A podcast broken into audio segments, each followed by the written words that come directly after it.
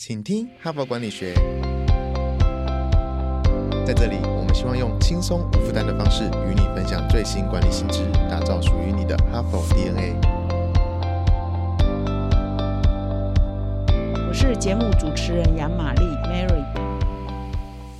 各位听众，大家好！你如果有听前几天的节目呢，就知道说这一周的礼拜一到礼拜四的轻松读的节目呢，我特别邀请《哈佛商业评论》的行销资深总监 Even 啊陈义芬来担任代班的主持人。这个礼拜五呢，我就会回来主持人物面对面的单元。但是呢，我特别呢还是要来录这一段音呢，是因为我在上个周三跟上个周四呢有发起一个小小的活动。我特别邀请了各位听众，如果你喜爱我们的节目，你如果支持我们的节目呢，可以到说明栏啊，我们节目下方有一个说明栏，上面有一个赞助连接，小额赞助。邀请各位听众可以赞助我们的节目，让我们呢有资源呢可以把节目做得更好。那为什么有这一个小小的活动呢？也必须坦白说，因为我们的赞助连接已经很久没有动静了，都没有特别提醒啊，各位听众啊可以来赞助我们，所以已经很久没有进账了。那又因为我们在八月十一号，我有特别访问了这个李和全呢，气管名师，他写过一本畅销书叫《别逼猫》。啃狗骨头，他为我们分析说，新兴人类哦，现在年轻人的工作观啊、价值观已经跟上一代哦很不一样了。所以呢，我们现在的企业中的主管呢，到底应该怎么样带领这个新时代的员工，是一个很大的学问。所以，如果各位听众你漏掉那一集的话，还是呃邀请各位可以去回听哦。那么在那一集的节目呢，他特别提到一件事情，说啊，现在在职场上很流行这个主管啊，请年轻人喝珍珠奶茶、喝喝茶，但怎么喝呢？呃，要选什么牌子呢？是他很有学问的，所以他就特别建议说，如果你要请这个年轻人喝奶茶的话，你要呃把决定权授权给他们，要让他们参与哈。所以他说，只要你给他们参与哦，你就只要给他预算呐，给他上限呐，那他就自己去决定了要喝哪一个，那要怎么个喝法哦，让员工呢自己去决定。哇，他们至少会快乐十分钟哦。所以我们就把我们的赞助跟这个喝真奶呢结合起来哈。所以我在上周礼拜三跟礼拜四有发起一个活动，就是说只要我们的赞助金额呢累计呢超过一万元呢，我个人就会自掏腰包呢邀请我们的 HBR Parkes 的制作团队呢，让他们喝真奶啊，怎么个喝法？要选哪一个品牌呢？就让他们啊自己去决定。我要观察一下是不是真的，真的可以至少快乐十分钟哦。那小小的犒赏呢，实际上可以发挥极大的效益。那我发起的这个小小的运动呢，哎，终于让我们的这个赞助账号开始哈，也重新动起来哈。那我也在这里持续加码了哈。所以如果我们再破第二个两万的话哈，破第二个两万，这个周五哈，或者是下礼拜一之前呢，同仁们照样哈可以喝到真奶，第二杯真奶，或者是其他的奶茶哦，让他们自己决定啊。所以呢，以上呢还是感谢各位听众对 HBR 呃，请听哈佛管理学 Parkes 的支持。有你们小小的支持呢，赞助呢，我们就会有资源可以把节目做得更好。接下来就邀请我们本周的代班主持人 Even 啊，来为各位解读这一周的轻松读的内容。谢谢大家。大家好，我是节目代班主持人哈佛商业评论全球繁体中文版行销总监 Even。这个星期的哈帕主题是让老板或者是主管做出你想做的决定。上一集我们拉出两种情境，第一种是如何对付钻牛角尖的主管，让他把注意力转移到整个专案的大目标；第二种是如果你的直属是坏主管。你该如何自处，或者是该如何面对他？今天我们来讨论第三种情境：当你的主管是新任主管，这边的新任可能有两种状况，可能主管是来自于公司的内部，比如说其他部门表现不错的员工升迁了，或者是其他部门的主管被调过来，或者是二代空降等等等。这个主管也很可能来自于公司的。外部，比如说猎头公司的推荐啊，从竞争对手那边挖角等等的，基本上你跟这位未来的上司是很陌生的。所以在这种状况之下呢，身为一个懂得向上管理、心态健康的部署，应该如何管理彼此的关系呢？在进入这一个主题之前呢，我们先来回想一下，你刚刚到职，你刚刚到职这间公司，你刚刚到职的第一个月，你做了什么？我们先不要讲绩效哦。你觉得你大概花了多久的时间工作才比较上手一点？然后整个到职的过程中，公司协助你哪一些部分？对你而言，这些协助真的有用吗？呃，一文举自己部门的例子。通常新人报道的第一天，至少会有一个上午在跑大底游戏，就是去人资填资料啊，去行政领物资啊，去开户啊，叭叭叭干嘛的。好的，除了各种入职流程之外，我们的新人收到的第一封信就是一份课表，基本上三个月期间就是在上课跟实战的任务演练。因为在哈佛商业评论呢，首先你需要了解这个经典品牌，它有一百年的历史。再来，你还要深度的了解内容，不只是读得懂，还要能内化，然后转换成自己的观点。这个其实是需要深度思考的训练的，因为学校不会教。等下，我重新说一下这一句哦，因为在学校没有完整的吸收，让这项能力成为专业，但学校有教，所以再来数位时代的。知识传播方式啊，有行销概念还不够的，还要懂得数位行销和新媒体，包含社群经营啊、SEO 啊、广告投放啊、数据分析啊、直播啊、Podcast 等等等。加上我们还有企业组织学习的服务，所以你要懂得教育训练啊、需求分析等等等。基本上理解的范围是蛮广的，而且需要理解到一定的深度。至少需要三个月，过程当中会搭配实做，是蛮扎实的训练。不过，这个课表最主要的目的不是把一个人培养成各方面的专家。让新人可以了解从公司到品牌到产品的核心价值、品牌的短中长期目标，让新人可以依循的这个目标，再往后做从小到大的判断都有方向可以依循，不脱离大目标，以及整个部门的运作和协作方式，到跨部门资源跟获取的方法。好，回过头来，为什么要做这一段回顾呢？如果你有意识到自己需要投入时间去熟悉一份新工作，那你未来的新任主管也会需要，而且更需要，因为他还有决策的责任。所以，如果他能越快的进入状况，就能越快的展现他的能力，就能越快的对团队跟公司有贡献。讲到这边呢，各位哈帕的精英会不会好奇？一个有工作经验的主管，尤其是高阶主管，他们平均要多久的时间来上手一份新职务？这边提供三个选项，大家来猜猜看：A 一个月，B 三个月，C 六个月。各位哈帕的精英们，你觉得呢？多吉。其实这个是有统计资料可以参考的喽。一间瑞士的管理资讯公司叫做易康先达，这间算是全球最大的猎才公司之一。目前在四十个国家有地区跟办事处，员工将近三千个。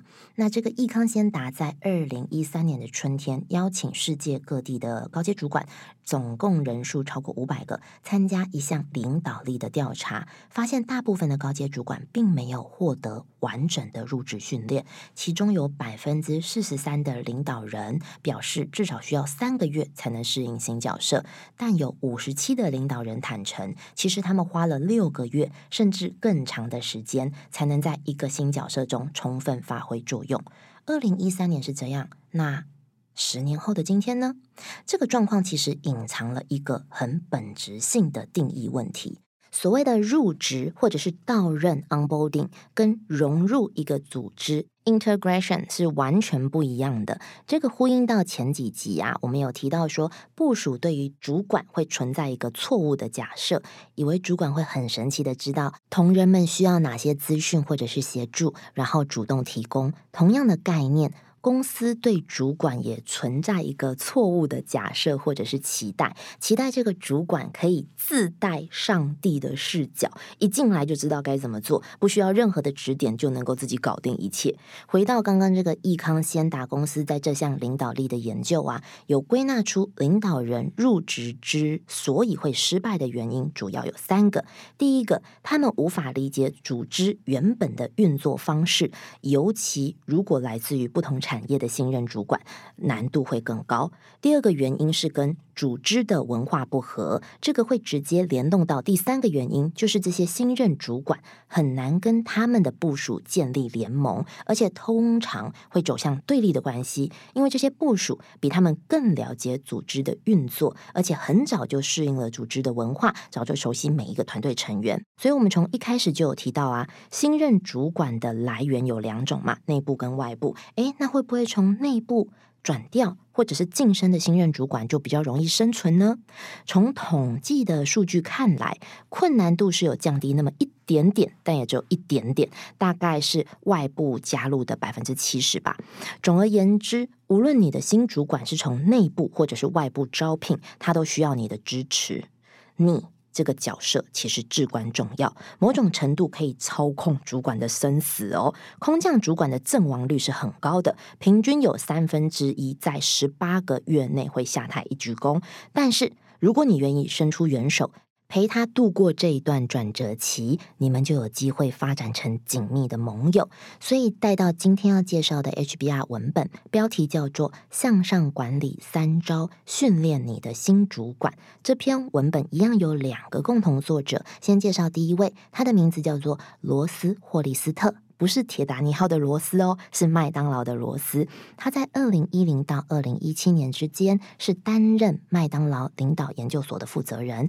这个研究所专门为企业提供新创发展的服务，他们的客户来自一百多个国家，总人数超过一千六百人。第二个作者叫做麦克瓦金斯，他的知名度就比较高了，你可能会听过瓦金斯。专门研究如何加速职务转换，是公认最有地位的职涯大师。他出过一本书，畅销书叫做《关键领导九十天》，被《经济学人》杂志誉为领导者的就业圣经。这本书的一开头就破题哦：美国总统有一百天可以证明自己的能力，新任的经理人却只有九十天。根据他的研究，如果一个新任经理人没有在三个月内展现能力，接下来他就会陷入苦战。讲了这么多，其实都是向上管理的实践。有没有发现，我们正在帮主管考量他可能会遭遇的外部压力？那接下来，身为部署的我们可以怎么做呢？这篇文本提出，新任主管会需要三种类型的学习：第一个是技术学习，第二个是文化学习，第三个是政治学习。让我们一个一个来细谈哦。嘿，就过来就过来，你是否有这些烦恼呢？教育训练总是成效不彰，线上学习平台使用率开高走低，录播课程无法满足实际需求。现在这些问题，HBR 帮你通通解决。哈佛商业评论企业学习方案，我们采用数位与实体的混成式训练，集结百年来全球千位大师的知识精华，打造每天十到十五分钟的零碎式学习。以工作者为中心的企业读书会，大大提升同仁们的学习效率。赶快点击说明栏链接，交给我们，一起让知识落地，成为企业人才的能力与及战力。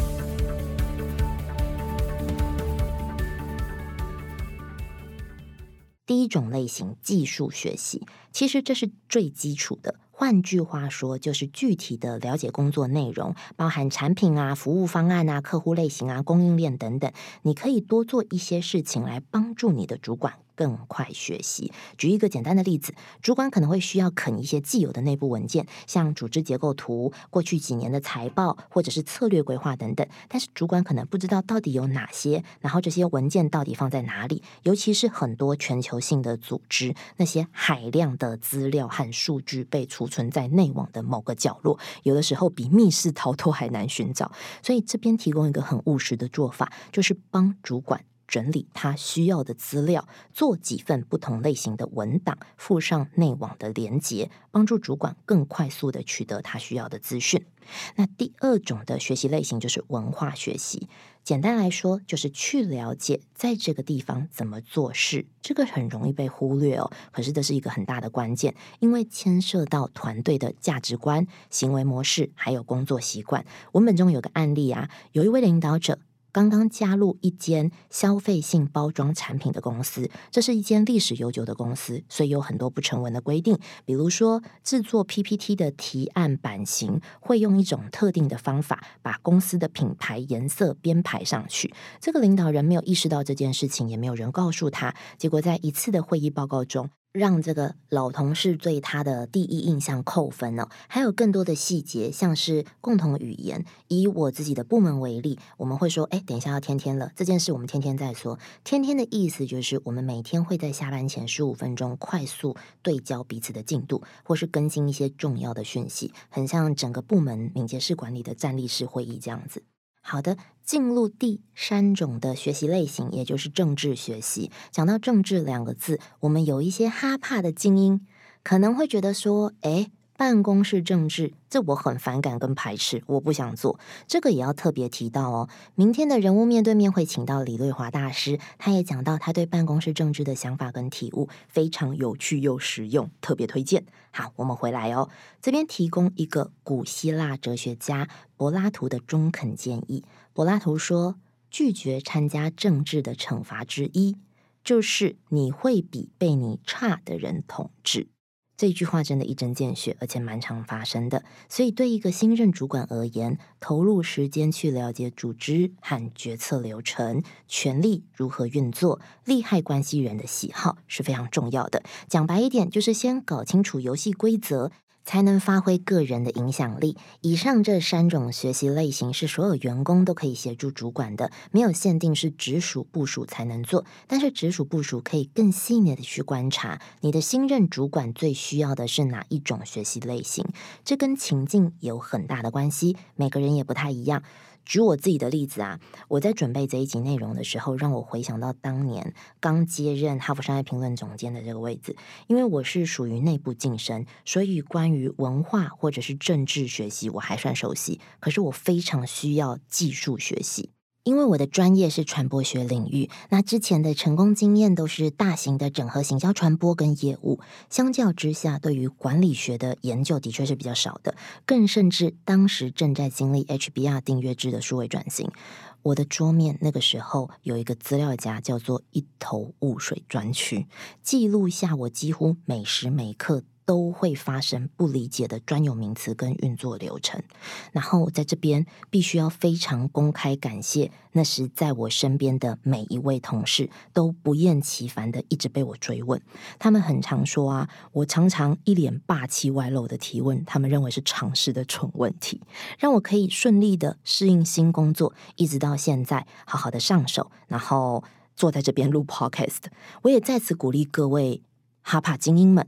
很多主管跟老板可能感觉很坚强，但是他们其实需要关心和支持，需要感受团队的温暖。所以回顾这个星期所谈的向上管理，前两集的主轴在探讨关系的本质，意识到主管跟部署之间的依赖关系，如何维持关系的步骤，以及八种可能发展的两难状况。后两集呢，则是聚焦在情境。HBR 一直有提到，很多人可能同时是主管，也同时是部署。当我们是部署的角色，代表我们是一个追随者。这个时候锻炼自己向上管理的能力，其实就是在锻炼自己的领导力。因为每一个优秀领导人的起点，都是一个良好的追随者，更有自觉的经营和主管的关系，是帮自己，是帮主管，是帮团队，是帮公司，共同争取到更好的绩效成长。立功，好唔好啊？好的。明天的哈佛人物面对面，刚刚已经有透露了。我们邀请到现在在清华、复旦、正大教授的李瑞华大师，因为老师有着呃宝利来、奇异、杜邦和广为人知的台积电转型管理者的经验哦。我们常常听到老师分享的课程都是组织变革、领导培育、绩效管理。你有听过老师诉说那几段自己当年向上管理的碰撞跟体悟吗？真的很精彩。千万不要错过哦！最后感谢您的聆听。如果您喜欢我们的节目，快快点进说明栏赞助我们，最好还能留言告诉我们说你现在在职涯当中遇到什么问题呢？您的实质的支持可以让 HBR 的团队着手制作更贴近您需要的引导，跟更贴近您需要的内容。谢谢你的收听，我们明天见。现在就注册 HBR 数位版会员，每月三篇文章免费阅读。与世界一流管理接轨，阅读更多管理大师的精彩观点。现在就开始。